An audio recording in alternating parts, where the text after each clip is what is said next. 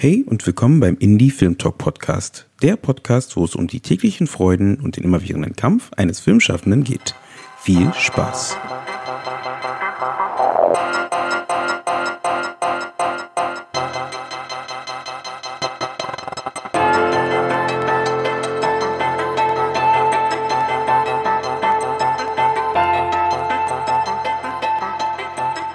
Produzieren von Filmen im Ausland ist nicht immer einfach und manchmal mit viel mehr Fallstrecke verbunden als erwartet. So auch bei dem in Weißrussland gedrehten DFFB-Abschlussfilm 1986 von Regisseur Lothar Herzog und Produzentin Romana Jannik. In dieser kompakten Folge des Indie Film Talk Podcasts, welche eine weitere Kooperationsfolge mit der DFB ist, reden die leitende Dozentin für Produktion an der DFFB, Jamila Wenske, und Produzentin Romana Janik über den Weg von Romana zum Film und den spannenden und schwierigen Produktionsbedingungen bei der Produktion des Films 1986 in Weißrussland. Also viel Spaß bei dieser Folge.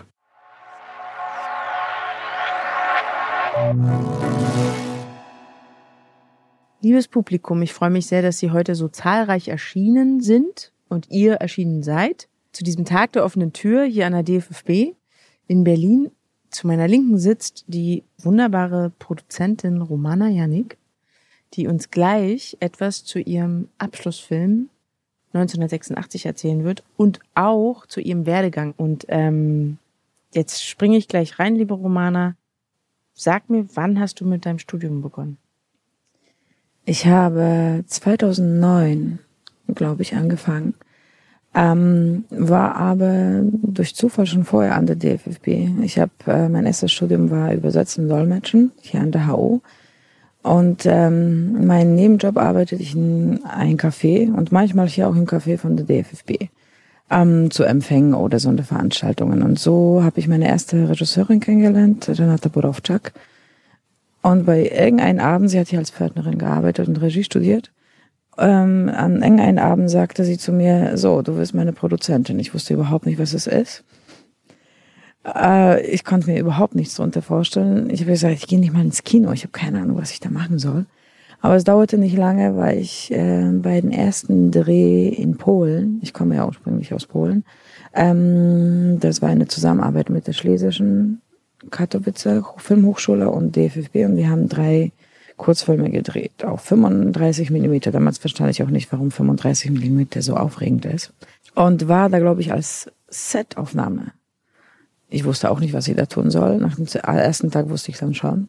Es war sehr, eine sehr intensive Erfahrung. Und dann ähm, haben die anderen Regisseure von der DFFB gemerkt, dass ich irgendwie was kann so oder irgendwie was produziere. Für, wie sie war es auch immer sehr verwirrend, wenn sie mich äh, oben im Café gesehen haben und halbe Stunde später unten in Schreibraum Abrechnung machen. Es hat sich aber rumgesprochen und ich habe aber immer noch nicht dran gedacht, hier zu studieren. Mm, und dann durch ein Lebensereignis, die schwere Erkrankung meiner Mutter, dachte ich, okay, das Leben ist vielleicht zu kurz, um das zu machen, worauf man kein, äh, keine Lust hat. Und ich mag halt sehr die Arbeit mit Menschen und den intensiven Kontakt. Und ich konnte mich in ein Übersetzungsbüro nicht vorstellen. Das war aber auch ein Vorschlag von einer DFB-Kamerafrau, dass ich mich bewerbe. Es gab fünf Tage und fünf Nächte und in fünf Tagen und fünf Nächten haben wir meinen Bewerbungsfilm gedreht. Ähm, da war natürlich keine Zeit zum ähm, Drehbuch schreiben oder Schauspieler finden, also war es autobiografisch. Ich liege in der Badewanne und erzähle von meinem Leben. Wow. So. Und das, das Thema war, dein... war, dazwischen. Und ah, dazwischen ja. bin ich mein ganzes Leben, weil ich immer switche zwischen äh, Polen und Deutschland. Mittlerweile hat sich der Radius vielleicht ein bisschen verbreitet, aber es passte Bis hin nach Weißrussland. Bis hin nach Weißrussland, genau. Und dann ähm, wurde ich äh, eingeladen zu der Gesprächsrunde, aber hatte wieder keine Zeit, weil ich gleichzeitig ein Ehe von Jasko Fifus produzierte. Und als der Direktor Betomski mich fragte, was ich mache, wenn man mich nicht nimmt, war meine Antwort, ich gehe runter in mein Büro und mache den Ehe von Jasko weiter. Und so war ich drin. Wunderbar. Da hat die DFB auf jeden Fall aufs richtige Talent gesetzt und äh, hat dich auch ganz schön gefordert. Ne? Wie viele Filme hast du produziert hier? Kannst du das noch zusammenbringen? Ich kann es nicht mehr genau sagen. Ich weiß nichts. Irgendwas zwischen 12 und 15. Ja, ne? Aber also drei mehr als lange zehn davon. Und drei lange davon. Wow. Und einer der langen, 1986. Wie ist das Projekt zu dir gekommen? Weißt du es noch? Ich habe nie Projekte gesucht. Die sind zu dir mich gekommen, immer, ne? genau. Ja. Und hier war es schon eine Besonderheit. Bodo Knappheit, der Studienleiter, rief mich an. Er wusste, dass ich irgendwie eine russische Konnotation habe. Ich sprach auch ein bisschen Russisch. Ich war auch äh, dort ähm, zu Festivals, auch mit meinen Filmen. Und fand es auch super, dass äh, Russisch die, das Englisch des Ostens ist, dass man sich irgendwie so schnell zu Hause äh, wiederfindet. Und ähm, er fragte mich, äh, ob ich dieses Projekt mache. Es ist in Weißrussland. Ich war noch nie zuvor dort. Ich konnte mir nichts vorstellen. Ähm, unter Arbeiten dort und vor allem die politische Situation war ein bisschen schwierig. Also war es eigentlich so, wie es immer ist. Keiner hat sich getraut und wenn es unmöglich ist, dann mache ich's. Fühltest du dich direkt angesprochen und gedacht, äh, so, war gar keine Frage dann, ne? Oder? Ja, es war Ja, wieder eine ja. Herausforderung. Genau. Das mag ich. Ja, ja, sehr gut. Und ist es dein Abschlussfilm geworden? Oder mit welchem Film hast du abgeschlossen? Das ist mein Abschlussfilm geworden. Genau, ich hatte vorher noch Glutnester gedreht. Der wurde auch bei First Steps nominiert. Und ich hätte mit ihm abschließen ähm, können. Aber ich dachte, ach, vielleicht kommt noch was Geiles. Und genau das kam auch. Ähm, Lothar hat mit dem Drehbuch von dem Buch abgeschlossen und dann auch unglaublich viel Energie und Zeit aufgewandt, um überhaupt äh, Geld äh, zu finden für das Projekt. Es ist ähm, ja nicht einfach gewesen, also unglaubliches Danke an ihn. Ähm, der Film ist dreht ähm, in, also haben wir gedreht in Weißrussland, in der russischen Sprache, mit russischen Schauspielern. Ähm, es war, ich glaube, es hat fünf oder sieben Jahre gedauert, bis er die Finanzierung geschlossen hat. Ja. Und du bist dann sozusagen wie die Feuerwehr eigentlich rein und hast das Projekt durchgeführt und auch im Prinzip eigentlich gerettet, ne? Weil das war so eine große Herausforderung, da hat sich kein anderer so richtig rangetraut. Ja, kann so sein. Also würde sie schon eine finden, dann würde man es vielleicht anders machen. Kein Student, sondern eine externe Firma und dann müsste man halt vielleicht mehr, mehr Geld auftreiben und für dieses Budget, ich glaube, es waren 400.000 äh, Bar und 700 mit äh, Beistellungen. Für das Budget war es halt nicht in diesem Rahmen zu machen. Also Also es brauchte jemand wie dich. Und vor allem deswegen auch die Auszeichnung No Fear Award. Keine Angst. Ist das etwas, was für dich so generell gilt, so? Für egal, was du jetzt ab jetzt machst und in der Zukunft? Na, wenn ich mich einmal entscheide für ein Projekt, dann ist, dann gibt's auch halt kein Zurück. Also ich habe äh, nie ein Projekt, Projekt abgebrochen und es ist völlig klar, wenn ich, äh, wenn ich sage, ich mach's, dann äh, übernehme ich die Verantwortung für das gesamte Projekt, aber auch für das Team. Sehr gut. Also ich bin sehr, sehr beeindruckt von dem Film, von deiner Leistung. Was passiert jetzt? Das ist eine sehr gute Frage. ähm, die ganzen Filme, die ich hier gemacht habe und vor allem in dieser Zeit, wo ich hier studiert habe, lernte es mich eine Selbstverantwortung zu nehmen und auch selbst der Boss zu sein. Was jetzt schwierig natürlich ist, ähm, weil ich mir nicht vorstellen kann, in einer Produktionsfirma zu arbeiten und äh, das zu machen und das zu drehen, was man mir vorsetzt, auch wenn vielleicht die Richtung stimmt. Ähm, ich kann mir nicht vorstellen, Werbung zu machen. Also ich kann mir nur vorstellen, ähm, selbstständig zu arbeiten, projektgebunden und natürlich Osteuropa reizt mich sehr. Es ist völlig anderes Arbeiten. Man kann die Leute anders für sich gewinnen. Also das, was ich für mich wichtig ist, dass man während der Zeit, ähm, äh, in der man so intensiv zusammenarbeitet, eine Familie bildet, ähm, die Leute tatsächlich äh, sich anstecken lassen und es nicht nur als puren Job betrachten. Das ist mir ziemlich wichtig. Ich suche ziemlich genau aus Menschen, ähm, mit denen ich arbeite und äh, die vielleicht nicht immer die absoluten Profis sind oder Gott weiß für welche Rekommendationen haben, aber die für das Projekt brennen. Ja. Brennen und Feuer und Leidenschaft sind also deine drei essentiellen Motivationen oder Triebkräfte. Wie kann man sich denn so einen Dreh in Russland, Weißrussland vorstellen? Also du hast es nur so angedeutet, politische Schwierigkeiten, aber unter, unabhängig davon, wie ist es da eigentlich? Also man stellt sich so vor, kalt, Winter und so, aber das war ja in eurem Fall gar kein was. Winter eigentlich? Nee, es war Nee, Gott sei Dank ne? Winter, da glaube ich, Genau. würden wir alle sterben. Ja. Äh, an Depressionen. Genau. Ich, ich war von Mai bis September Mhm. dort. Und ähm, ich musste erstmal das Projekt kalkulieren. Ich war nie dort. Es gibt auch keine richtige Filmlandschaft in diesem Land. Also vor vielleicht fünf Jahren war Weißrussland ähm, das Land, wo die Russen ihre ganzen Serien und Werbung ähm, gedreht haben, weil es billig war. Dann hat sich das, ähm, das Verhältnis Dollar zu belarussischen Rubel verändert und es war nicht mehr, nicht mehr günstig. Also lag das Land brach in eine Krise. Ähm, ich habe äh, durch Lothar Kontakt zu ein, eine Person bekommen, die so ein bisschen den Leuten sogar die so Support ist zwischen den Westproduktionen und äh, den Weißrussen, um wenigstens die Tagesgagen oder Preise zu erfahren. Er gab mir auch diese für Werbung. Gut. Ähm, aber ich konnte das Projekt einigermaßen kalkulieren. Es war völlig klar, dass es aber schwebend bleibt, dass ich dann vor Ort schauen muss, wie wir es machen. Und ich kam vier Monate vom Dreh, genau, vier, oder drei Monate vom Dreh mit meinem Auto, in dem alles war. Jede Drucker, Computer, alles, was wir benutzt haben, habe ich eingepackt und bin hingefahren in eine unglaublich grässliche, schmutzige Wohnung. Aber die war groß, also auch gleichzeitig im Büro. 300 Meter Luftlinie von Lukaschenkos Büro entfernt. Uha. So, ja. Habt ihr euch manchmal beim Coffeeshop getroffen? Nee, nee, nee, Nee, da, ist, da darf man auch nicht mit dem Auto Okay. vorfahren. Okay, Mhm. die Miliz ist überall und Ja. du wirst oft angehalten und sofort für einen Spion gehalten. Mhm.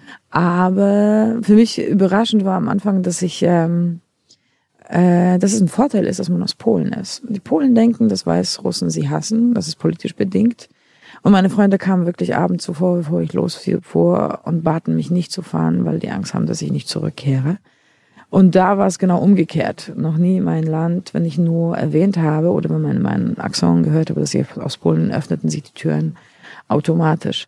Das war eine ziemlich positive Erfahrung. Und dann haben wir angefangen, ähm, das Casting stand schon, größtenteils, aber wir haben angefangen, das Team zu suchen. Mm, Und es war völlig klar, dass wir nicht äh, mit einer Produktionsfirma dort äh, arbeiten können, weil es einfach äh, das Budget nicht hergab und ich wusste auch nicht, was soll ich denn das man dann machen. Ähm, und am Anfang baten sich auch so Leute an, die auch so Produzenten sein wollten. Ich habe das nicht verstanden. Und ich habe gesagt, hä, das bin ich hier so? Äh, wir haben im Internet inseriert und äh, mit äh, ähm, Lothar und Stanisław äh, Danilischen Bewerbungsgespräche geführt. Also war wirklich äh, Höllenritt, so fünf Leute am Tag anzuhören. Mm, Und dann gemeinsam entschieden, wer, wer von den Leuten Teil unseres Teams wird. Das hat äh, super funktioniert. Na, bei einer Person waren wir uns nicht einig und genau die war es auch nicht so ganz Mhm. getroffen. Na gut, aber ich fand es auch gut, dass wir, dass wir es gemeinsam gemacht haben. Und ähm, das Thema von unserem Film war ja auch äh, so ein bisschen kontrovers. Äh, es geht um Tschernobyl oder die Folgen, nicht nur in der Natur, sondern auch in den Menschen.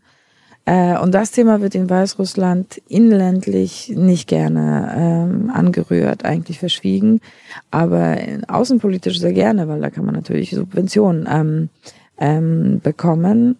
Also mussten wir das Drehbuch anpassen. Das heißt, Tschernobyl-Geschichte ganz minimalisieren und die Liebesgeschichte nach vorne rücken, so dass wir auch eine allgemeine Drehgenehmigung bekommen. Was aber nicht bedeutet, dass man da auch schon drehen kann, weil wenn man in Minsk dreht, trotz der allgemeinen Genehmigung muss man vor jedem Drehtag eine, nicht eine Mail, weil eine Mail funktioniert nicht, also Fax? entweder Fax oder persönlich einen Brief an die Security-Büro für des Präsidenten bringen. Was sehr lustig ist, wenn die Motive wegfallen ne, und du weißt eigentlich am Abend nicht oder eigentlich müsste es ein paar Tage früher sein. Also zu Fuß bin ich oder mit meinem Auto die ersten Male gefahren und dann habe ich mir einen Fax angeschafft. Aber meine Assistentinnen waren alle so um die 19, haben noch nie im Leben einen Fax gesehen. Das war Fax, sehr, was ist das? Genau. Bedienungsanleitung in Russisch Ja. irgendwie.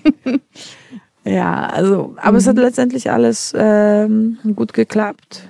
Gab es, kann, wenn du das so in, einem, in einer Skala von 1 bis 10 benennen könntest, bestes Ereignis oder auf tollstes Ereignis im Dreh, 10 Punkte, schlimmstes Ereignis 0 oder 1? Oder vielleicht Soll auch im Minusbereich? Naja, man wacht auf und man weiß trotz Planung nicht, was der Tag so bringt. Mm. Ich glaube, der schlimmste Moment war, als ich, also erstmal für die Weißrussen ist es überhaupt nicht klar, dass, äh, dass ich Motive umsonst haben wollte.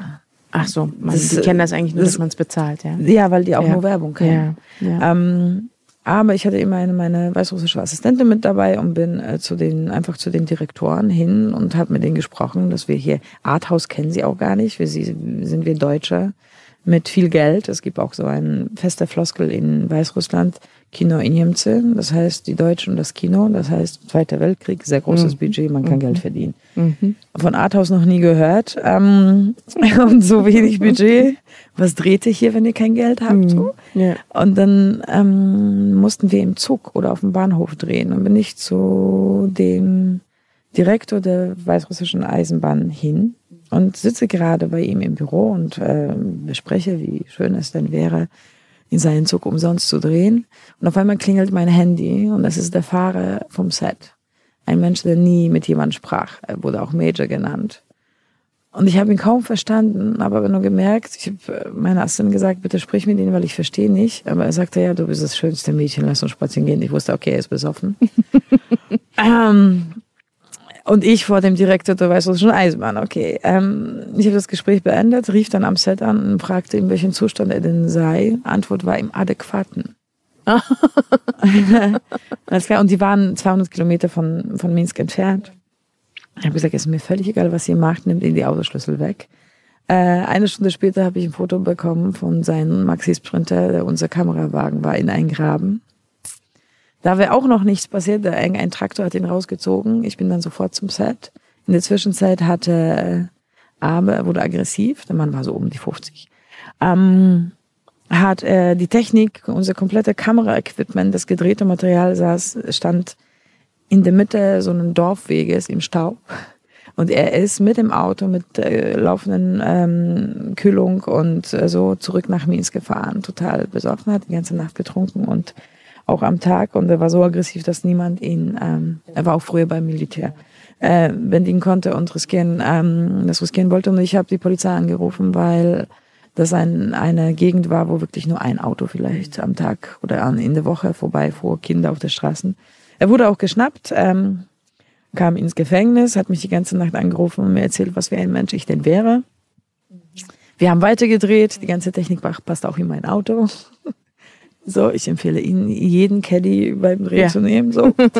ähm, und dann musste ich ihn eigentlich noch zwei Tage bezahlen. Und er hat sich nicht getraut. Äh, er hat irgendwie durch Leute ausgerichtet und gesagt, sehr gerne, er kann gerne in mein Büro gehen, dann äh, rechnen wir ab. Hat, glaube ich, dann seine Tochter geschickt. Das war wirklich einer der Momente, wo ich dachte, okay, das ist echt grenzwertig, aber es ist niemandem was passiert. Also die ganze Zeit war es mir auch wichtig, dass die Leute geschützt werden. Und ich meine nicht nur vor Unfällen, sondern auch politisch. Also illegale Drehs kann man sich nicht äh, leisten. Da habe ich auch einen Dreh abgebrochen, weil ähm, uns Deutsche, wir waren glaube ich zu fünft, würde ich schon rausbringen, aber alle Weißrussen, die, Die bei uns gearbeitet haben, wenn sie, wenn ich was falsch gemacht hätte oder zu sehr den Bogen überspannt hätte, hätten sie ihre Arbeitsplätze oder Studienplätze verloren. Also Ja. ist völlig klar Ja. Dass die Verantwortung recht groß war. Also ich glaube, das Belastende, das am meisten Belastende war, dass ich alleine war und es geht gar nicht um die Arbeit, sondern niemand war da, der es verstand, was für eine Verantwortung auf meinen Schultern ist. Letztendlich habe ich komplette Produktion, also mit Kasse, Personal, Buchhaltung, alles, ähm, Location Scouting, alles selber gemacht. Und schon eine Person an, an, an der Seite zu haben, die wenigstens versteht, das wäre ja. schon. Mit das der du schon gut. sozusagen Leid und Freude Genau. teilen kannst. Und das können die Ja. weißrussischen Assistenten nicht, weil die das halt überhaupt nicht, äh, nicht kennen und nicht nachvollziehen können. Deutsche System nicht und wissen nicht, was das heißt hier. Ja, am Set und so Ja. eine große Ja, Mannschaft zu führen. genau. Ähm, aber es gibt, es gab Okay. auch Highlights. Mhm. Also ich glaube, wir haben auch viel gefeiert. Also oh Gott, Wer viel arbeitet, muss auch viel feiern. ja. Ich habe sehr tolle Schauspieler kennengelernt, die wirklich, also schon, also von jedem Set nimmt man so Leute mit, äh, mit fürs Leben mit. Und da sind es erstaunlich viele. Äh, ich habe ein zwiespältiges Verhältnis zu Schauspielern, aber da war es auch wirklich unglaublich familiär. Äh, auch wenn anfangs natürlich Schwierigkeiten mit Geld verhandeln und wir sind die Deutschen und die wollen, was weiß ich, 4000 Dollar für vier Tage. Natürlich ist es nicht möglich. Ähm, es gibt in Weißrussland, im Sommer werden die Rohre gereinigt. Das heißt, du hast zwei Monate, zwei Wochen kein warmes Wasser. Die Schauspieler hatten aber welches. Das heißt, ich wurde immer aufgenommen, um, um bei denen ähm, nachts zu duschen, weil das hat mir auch keiner gesagt, dass äh, jetzt auf einmal hier Die kalt Gepflogenheiten und, des ja, Landes. ja. Da wurde ich auch erwischt von dem Miliz, von dem Büro des Präsidenten, weil ich dachte, da kann ich nachts durch. Ach so. Nee, Ja, nee, Bandit, Spion Nein. und alles Mögliche. Mhm. Ja. So. Aber das war sehr, sehr positiv und ich glaube im Nachhinein auch, die denken auch, dass ich, Romana Janik Productions ist eine Firma, denken Mhm, sie alle, natürlich. verstehen nicht, was Produktionsleitung Ja. ist, aber okay. Ähm, und jetzt hatten wir im September, im September hatten wir Premiere in, auf dem Listopad, nee, im November, im Listopad äh, Festival in Minsk. Ähm, ich bin hingefahren und habe auch eine Premiere für unser Team vorbereitet und mein Team begrüßte mich mit einem Jacuzzi mit Rosenblättern. Das ist schon, Das ist sehr, ich sehr meine, es ist drei Jahre Ja. her und das ist schon Wow. äh, besonders. Das heißt, es hat drei Jahre seit dem Dreh gedauert, bis ihr dieses Jahr dann Premiere haben konntet. ja. Wow. Warum hat das so lange gedauert? Ja. Sagen wir mal so. Erstmal liegt es an der Arbeits Arbeitsweise des Regisseurs. Er hat mir davon nichts erzählt, dass er eigentlich, ähm, vor allem nicht, als wir das Drehverhältnis kalkulierten, dass er eigentlich ähm, eine andere Herangehensweise hat an, an Set, dass er das dokumentarische Drehen fiktive Figuren bevorzugt. Ah, ja. Und dann im Spiel ergeben sich, ähm, ergeben sich vielleicht Dinge, die er benutzen kann. Ich habe ihm gesagt, ey, 1 zu 70, du wirst sterben im, im, im Schnitt. Aber es ist, es ist sein Weg. Äh, die russischen Schauspieler verstanden es überhaupt nicht, fragten mich, ist das üblich? Dass er noch eine, noch eine und noch eine sagt, ohne uns Ja. irgendwie zu korrigieren Ja. oder Anweisungen zu geben. Aber es hatte schon einen tieferen Sinn. Mhm. Demnach dauerte auch der, der Schnitt so lange.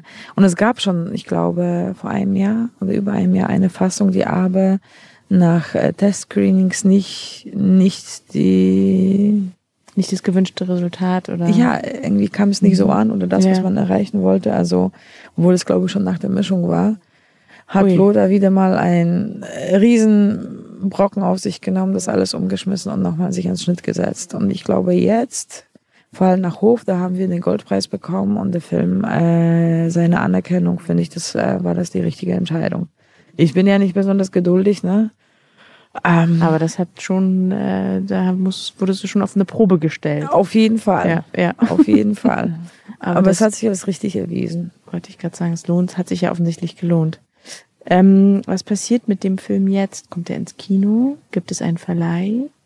Wir suchen immer noch. suchen es ist nicht so einfach, einen Okay. russischsprachigen Film, Ja, der eigentlich deutsch stimmt. ist, Ja. äh, ins Kino zu bringen. Mhm. Ähm, ich hoffe in Weißrussland, also ich hoffe auf den äh, russischsprachigen Markt. Äh, vor allem in der heutigen Zeit, wo Chernobyl die Serie so große Erfolge feiert, das heißt, die Aufmerksamkeit ist da. Ähm, der ist auch in Weißrussland gelaufen auf dem Festival. Das war für mich eine große Überraschung. Das Als heißt, weißrussischer Film eigentlich. als Nation in der National Competition. Das Ja. war echt unglaublich. Gab es natürlich auch äh, ähm, ein bisschen Kritik, aber ich habe auch mit dem Direktor des Festivals gesprochen. Er sagte, man fühlt nicht in dem Film, dass es von außen betrachtet ist. Er kommt von innen. Ähm, und deswegen für ihn ist es ein nationaler weißrussischer Film. Aber auch die unglaublich äh, große Arbeit, die Lothar reingesteckt hat. Er war, glaube ich, das erste Mal zehn Jahre vom Dreh in Weißrussland. Also war ein langer Prozess. Sehr lange. Genau. Ich hoffe, also wir sind offen, wenn das eine hört. Ja. Melden Sie sich bei Romana Genau. Yannick Productions. Genau, aber ähm, ähm, er macht jetzt die Festivalrunde und ich hoffe dadurch ähm, und durch den Preis und durch natürlich äh, First Steps hoffe ich, dass dass äh, ein Aufmerksamkeit findet. Genau. generiert wird. Super. Ich glaube, es wäre ähm, toll, so Menschen, die das, ähm, die das von dir jetzt alles gehört haben, jungen Menschen, die hier sich hier vielleicht bewerben wollen, ihnen nochmal was mit auf den Weg zu geben. So aus deiner Perspektive. Was war so, was war so dein, ich weiß nicht, vielleicht die, die, die drei wichtigsten Erfahrungen, die du gemacht hast, die du den, die du gerne teilst? Ich glaube, wenn man anfängt zu studieren, sollte man die Zeit so intensiv wie möglich nutzen. Ähm, vor allem, ähm, um Kontakte äh, zu knüpfen. Eigentlich sind es auch Freundschaften, ist ja völlig klar, aber es ist eine so intensive Zeit und nie danach, glaube ich, wird man einen Menschen so kennenlernen, so Grund kennenlernen und so ein Grundvertrauen haben, dass man auch wirklich auch unmögliche Projekte mitmachen kann. Ähm, ich habe ja angefangen zu studieren, da war ich 31 oder 32, ich weiß gar nicht mehr. Ähm, also stand ich auch in einem anderen ähm, Moment meines Lebens. Ich hab, äh, bin auch immer nach Polen gefahren, also diese ganzen Wochenendenfeiereien konnte ich nicht immer mitnehmen. Nichtsdestotrotz, die Leute, die ich hier kennengelernt habe, mit denen ich die Möglichkeit hatte zu drehen, auf die greife ich immer zurück. Und ich glaube, das ist das, ähm, der große Schatz und gleichzeitig eine unglaubliche Freiheit. Also alle Leute, die hier sind, stehen hinter ein und tun tatsächlich alles, um dein Projekt fertig zu machen und, äh, oder möglich zu machen. Auch wenn es manchmal verschoben, verboten, weil noch nicht fertig. Das hat alles ein Ziel, dass das beste Ergebnis dabei herauskommt oder man die beste Möglichkeit hat, ähm, das zu machen, was man tatsächlich möchte. Und sich selbst zu treu sein, ist, finde ich, finde ich wichtig. Und es ist völlig in Ordnung, äh, Fehler zu machen. Ich finde, am geilsten ist es hier Fehler zu machen, weil hier passiert einem nicht so viel. Mhm.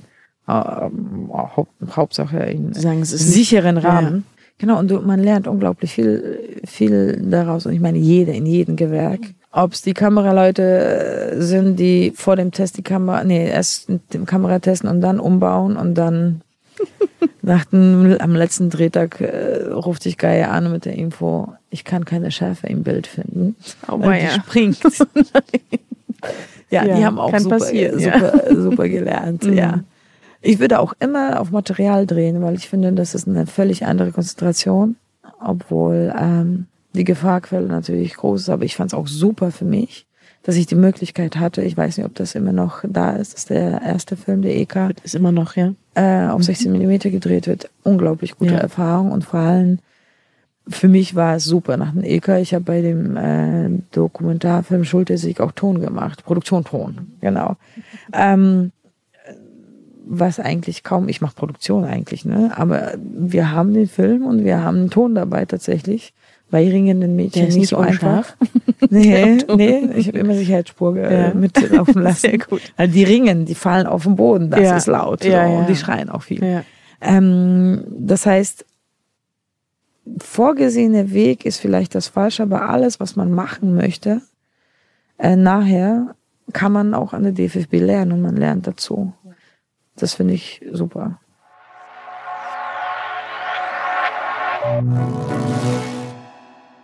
Ich hoffe, euch hat die Folge gefallen und ihr fandet die Ausführungen von Romana spannend. Mehr zu ihr, ihren Projekten und der DFFB findet ihr natürlich wie immer in den Shownotes zu dieser Folge. Ich bedanke mich für das Zuhören und würde mich über das Folgen bei iTunes, Spotify und jeder anderen Podcast-App freuen, damit ihr keine weiteren Folgen mehr verpasst.